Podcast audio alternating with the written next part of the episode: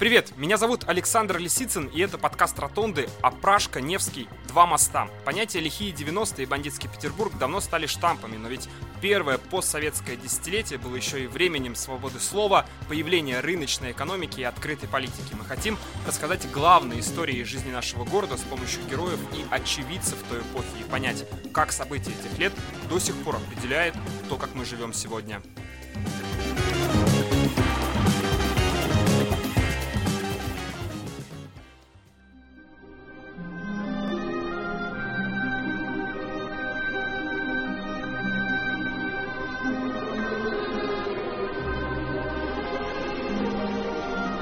Рано утром 19 августа 1991 года ленинградцы, как обычно, проснулись и включили телевизор. По всем каналам показывали балет «Лебединое озеро» и короткие выпуски новостей. В Советском Союзе это считалось практически официальным информационным сообщением о том, что в стране что-то случилось. Как правило, «Лебединое озеро» крутили в эфире в день смерти очередного генерального секретаря, но в этот раз диктор сообщил о другом. Демократические реформы перестройки зашли в тупик. Деятельность политических партий и средств массовой информации остановлена. Президент СССР Михаил Горбачев тяжело болен и больше не способен управлять страной. Создан новый орган власти – Государственная комиссия по чрезвычайному положению, сокращенно ГКЧП. Главный там, сообщали с экрана, вице-президент СССР Геннадий Янаев. Вокруг него сплотились все видные силовики из партбюро. Министр обороны Дмитрий Язов, глава МВД Борис Пуга, председатель КГБ Владимир Крючков. Я была в гостях, э, и в 8 утра раздался звонок э, моей мамы, э, которая сказала немедленно включите телевизор, в стране переворот. Ольга Слободская в 1991 году работала пресс-секретарем Ленинградского рок-клуба, объединения рок-музыкантов, свободного в творчестве, но вписанного в советскую систему. По форме это напоминало союз композиторов с избранным председателем и членством. Честно говоря, мы даже, тем более в 8 утра, э, не очень бы это поверили, но телевизор включили. А, увидели какую-то ведущую даже, по-моему. Ну, в общем, так э, подохренели, мягко говоря. Я бросилась звонить Кинчеву и Троицкому в Москву, чтобы понять, что происходит. Константин Кинчев, лидер рок-группы «Алиса», Артемий Троицкий, известный музыкальный критик. Сидела на телефоне на примерно час, но было бесконечно занято. И я думаю, что а, просто выключили, ну, осложнили, не выключили совсем, конечно, с телефонную связь, но, э, в общем, тем или иным образом осложнили соединение с Москвой. В общем, мы не дозвонились, я не дозвонилась ни до того, ни до другого. И, короче говоря, после этих безуспешных попыток э, мы собрались, э, поймали такси и приехали на Рубинштейна. Обращение к советскому народу. Вы слышите фрагмент Ленинградской городской хроники августа 1991 года из фильма режиссера Сергея Лазницы «События». Обращаемся мы к вам. Над нашей великой родиной нависла смертельная Утром, поскольку я встаю рано, э, мы знали, что у нас вечером должны быть гости. Алексей Покровский в 1991 году работал начальником лаборатории на одном из закрытых предприятий Ленинграда. 19 августа у него был первый день отпуска, и сразу после завтрака и просмотра телевизора он отправился в магазин. Я пошел в магазин, который находился у нас напротив, овощной. Ну, там, как всегда, э, как в советское время было, грязные овощи надо было купить. И продавщица с радостью говорила, что вот, наконец-то, скинули Горбачева. И толпа, не толпа, а несколько женщин, которые стояли в очереди, с радостью подхватили это. Выйти из магазина я встретил свою знакомую, преподавательницу музыкальной школы при консерватории. Она говорит, что теперь делать? Что уезжать, не уезжать? В общем, мы поговорив два слова, разошлись. Ольга Слободская около полудня добралась до репетиционной точки Ленинградского рок-клуба на улице Рубинштейна.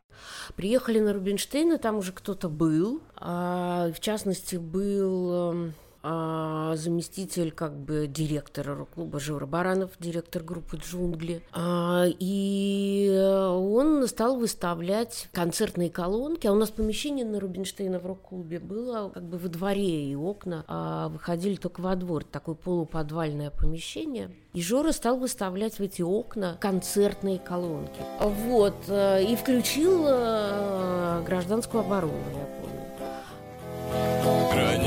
Границы ключ переломлен пополам. Прибежал завхоз театра народного творчества и стал орать, что сейчас он позвонит на Большой дом, позвонит на Литейный, Большой дом – неофициальное название четвертого дома по Литейному проспекту. В советское время там находилось Ленинградское управление КГБ, сейчас управление ФСБ по Петербургу и Ленинградской области. Ну, запрещено было использовать а, концертные колонки, забывая звукоусилительная а, аппаратура. Да-да-да, это же был указ. Прям в первый день он вышел, когда ввели это ну, чрезвычайное положение, то вот вышел указ о том, что все запрещено. А, значит, и поэтому он сказал, я сейчас позвоню на Литейный и типа сообщу, чем вы тут, значит, занимаетесь. Но он был послан на три буквы. Значит, лучше я не знаю, звонил он или нет. И думаю, что даже если звонил, то, в общем, а, на Литейном, думаю, что было не до нас. К нам стали приходить люди, музыканты, вот и художники там, значит, наши. А, но мы, никто не понимал, что делать. Значит, мы бы все сначала были в такой некой растерянности. Пришел бухгалтер наш. А клуб уже в тот момент был на самоокупаемости. И, соответственно, у нас была своя бухгалтерия, свой бухгалтер. Денег у нас почти не было. А я помню, что он открыл сейф и выгреб оттуда, ну, не знаю, может, там лежало рублей 20-30.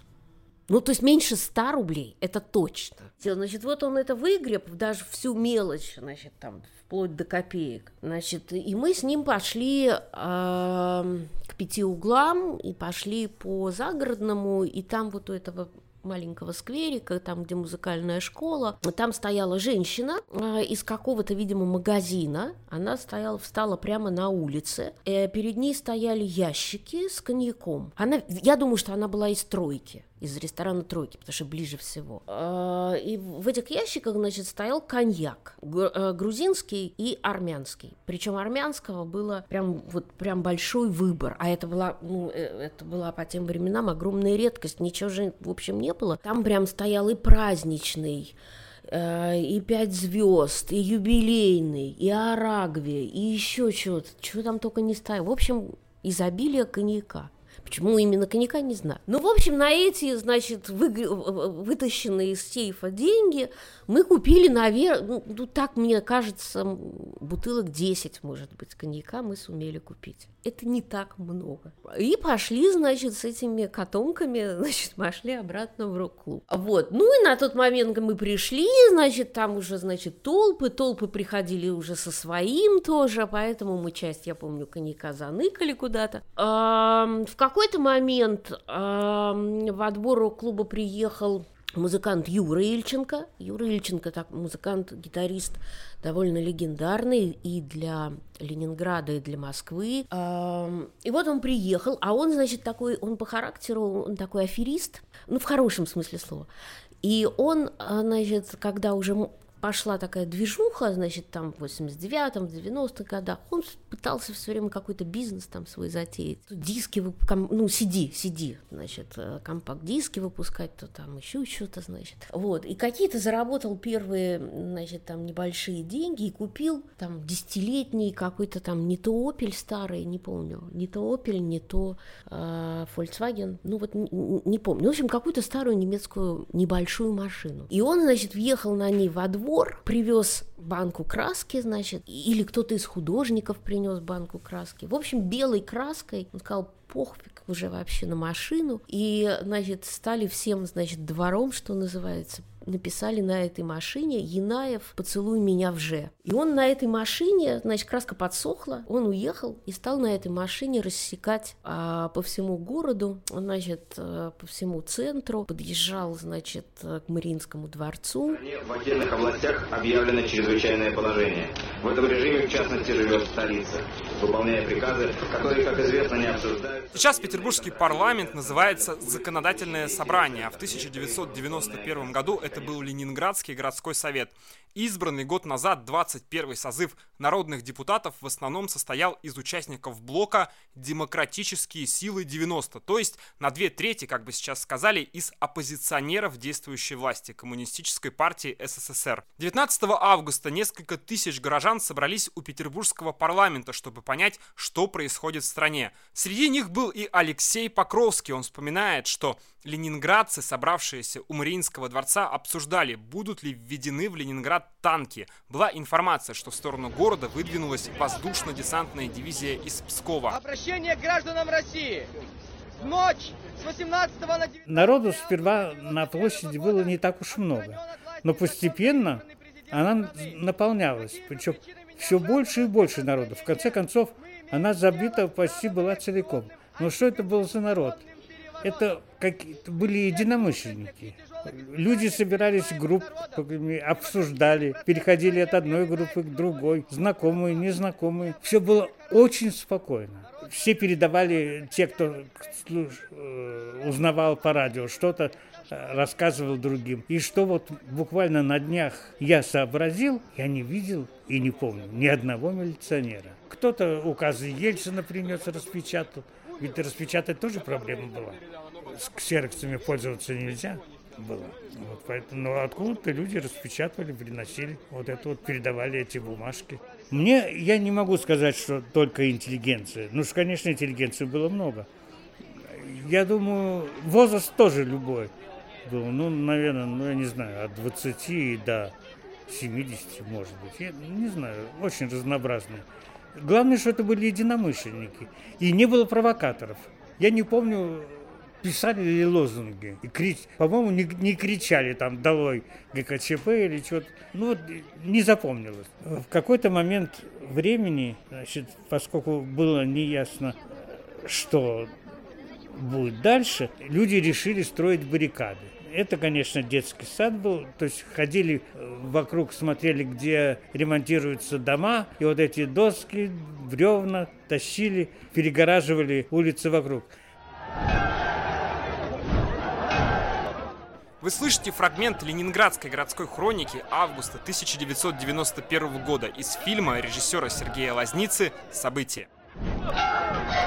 Конечно, танку это сломать было ну, в одну секунду. Это не было препятствием. Но тут все-таки такая вот деятельность еще утром 19 августа в Ленсовете проходит чрезвычайная сессия, где депутат Виталий Скойбеда с кулаками выгоняет с трибуны ленинградского представителя ГКЧП контр-адмирала Виктора Храмцова. В Мариинском все ждут, когда в Ленинград вернется мэр Анатолий Собчак. Накануне путча он улетел в Москву обсуждать с будущим первым президентом России Борисом Ельциным новый союзный договор, документ, который должен был переоформить отношения между советскими республиками после перестройки. Время от времени в окне открыли окно, и, по-моему, справа окно было открыто в первом этаже, и, значит, люди выходили и стояли на окне и выступали. Появлялись э, известные люди, ну вот Беляев, э, Щелканов. Они говорили речи, правильные речи, но они не вели людей никуда. Они просто успокаивали и передавали информацию о передвижении Собчака. Вот Собчак выехал там с дачи, вот Собчак приехал в аэропорт, вот Собчак летит в Петербург. Это вот информация все время была. Вот, наконец, где-то в районе пяти часов, наверное, я не, не помню точно. Он приехал, значит, шум пошел, вот Собчак приехал, приехал, и он появился в окне. И он своим напором и прекрасной речью как-то все успокоил. Он сказал, что ЧП провалилось. И пригласил всех на следующий день на митинг на Дворцовую площадь. Члены так называемого Государственного комитета по чрезвычайному положению объявлены государственными преступниками. Вечером 19 августа Анатолий Собчак прорвался на ленинградское телевидение, где выступил с призывом к горожанам поддержать демократические силы, а также пригласил всех на митинг, который был назначен на утро следующего дня. Ночью вокруг Мариинского дворца дежурили добровольцы. Кто-то читал стихи, кто-то играл на гитаре. Наше время иное, лихое, но счастье, как старящий. Профессор Высшей школы экономики в Петербурге Александр Сунгуров в 1991 году был одним из депутатов Ленсовета. Пуч застал его в Москве. Туда он приехал накануне, на съезд Демократической партии. 19 августа он находился на Красно-Пресненской набережной у Белого дома и даже лично помогал съемочной группе американского телеканала ABC взять интервью у Бориса Ельцина. Будущий президент России поблагодарил Сунгурова и попросил его вернуться в Ленинград. Приехав на ночном поезде, Александр Сунгуров 20 августа, на второй день путча, отправился на метро в Мариинский дворец.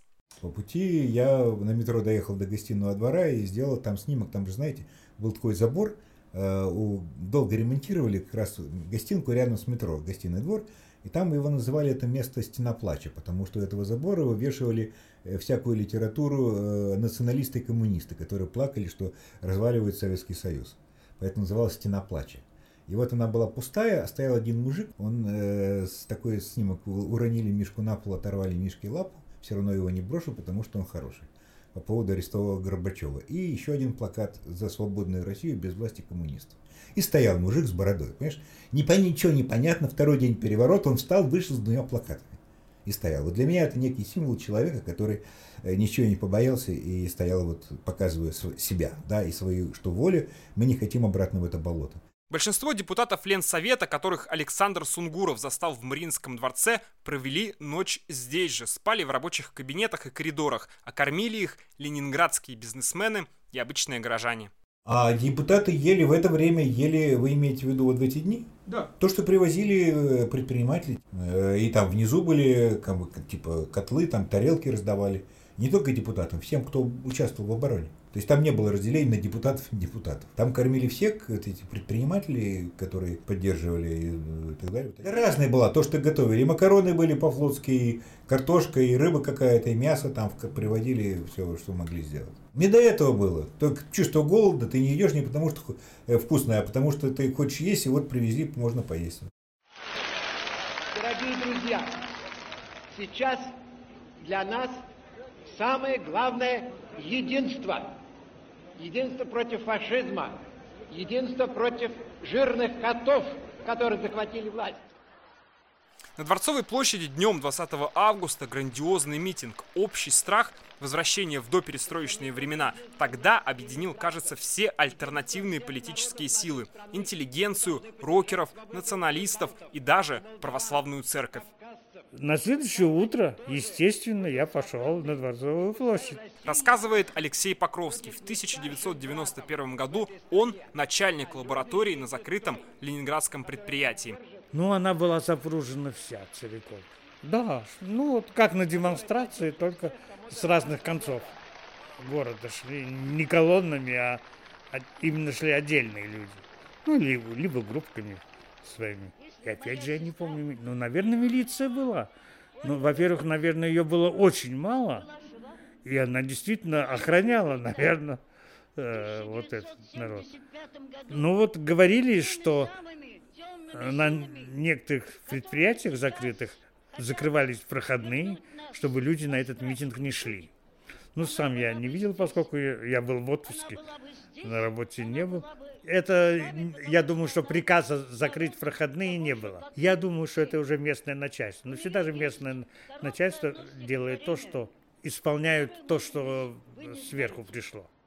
Алексей Покровский вспоминает, как вечером после митинга вернулся к себе в квартиру. Там его ждал весьма необычный семейный ужин.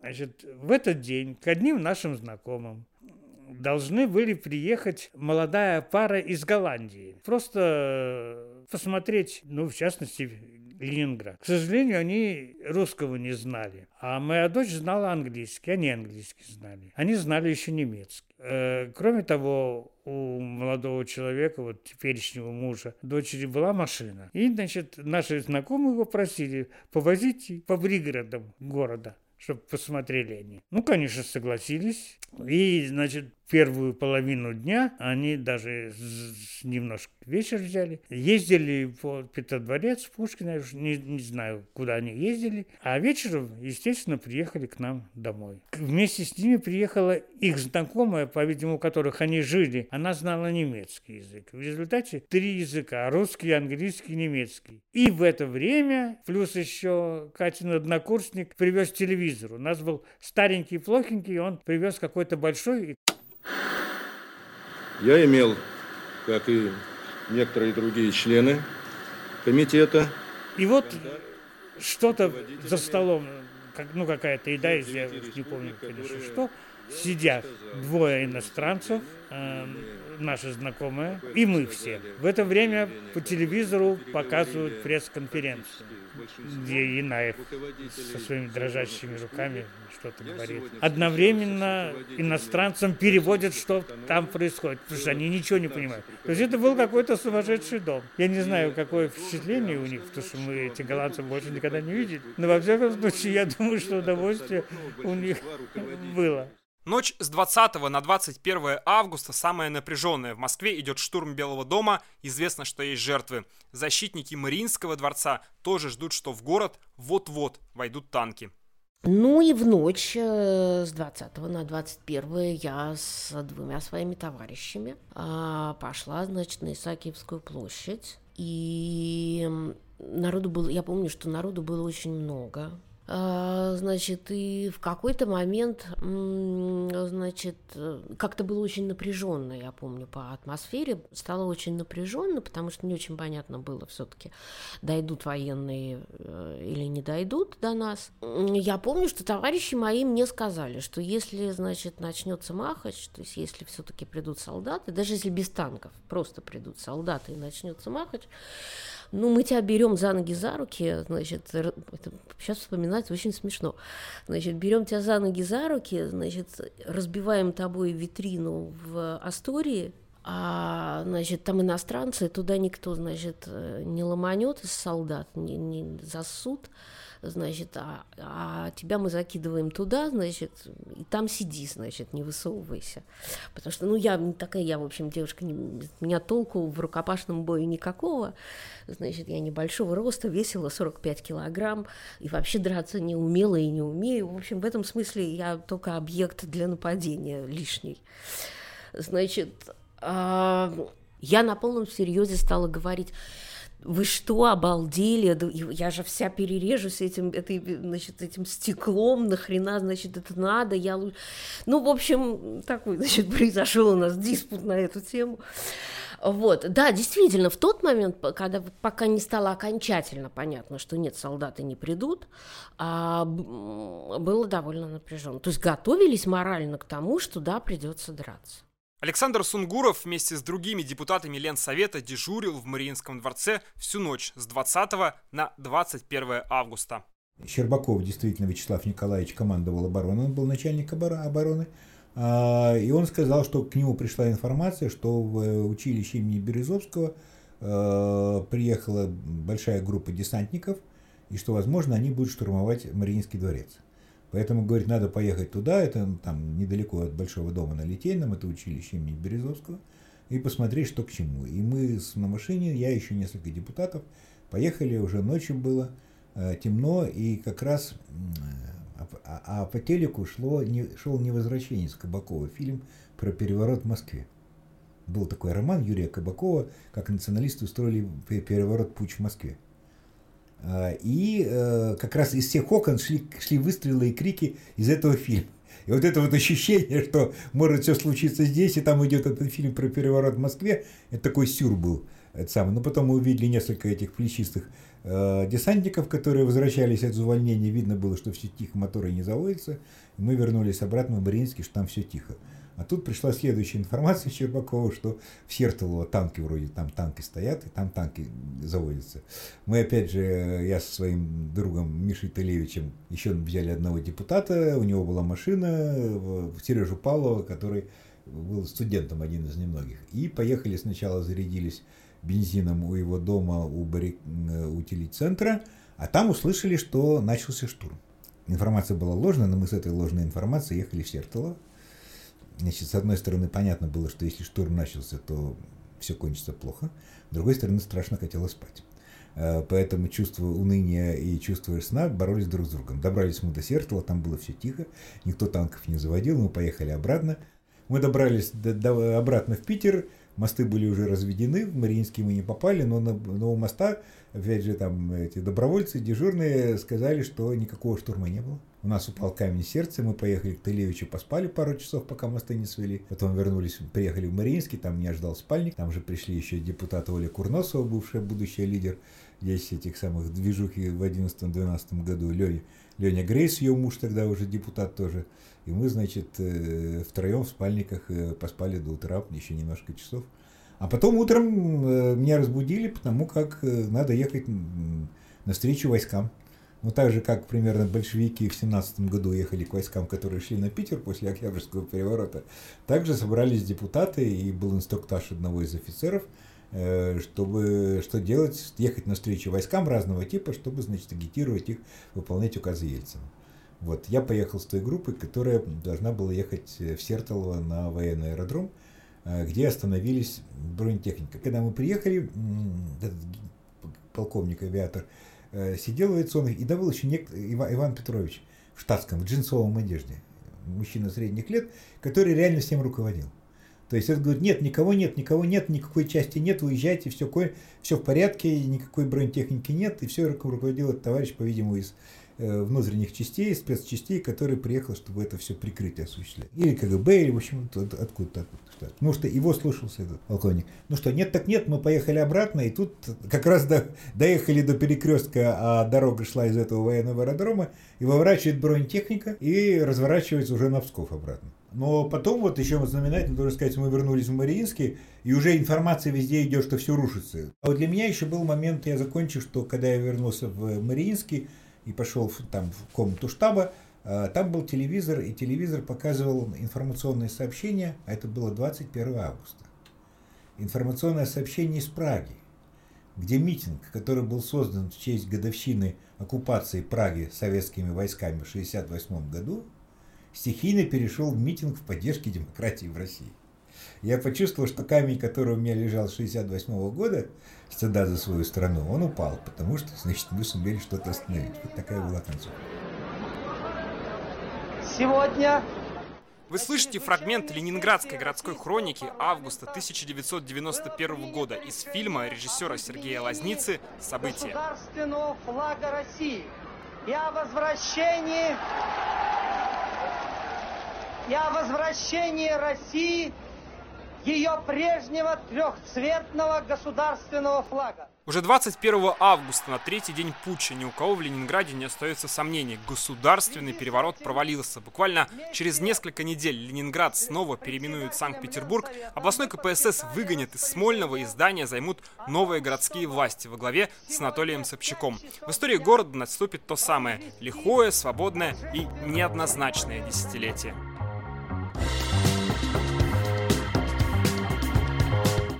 Вы слушали подкаст Ротонды о Пражка-Невский два моста, в котором мы рассказывали о событиях в Ленинграде во время августовского путча. Слушайте наши истории на всех актуальных платформах с подкастами. Пока! thank you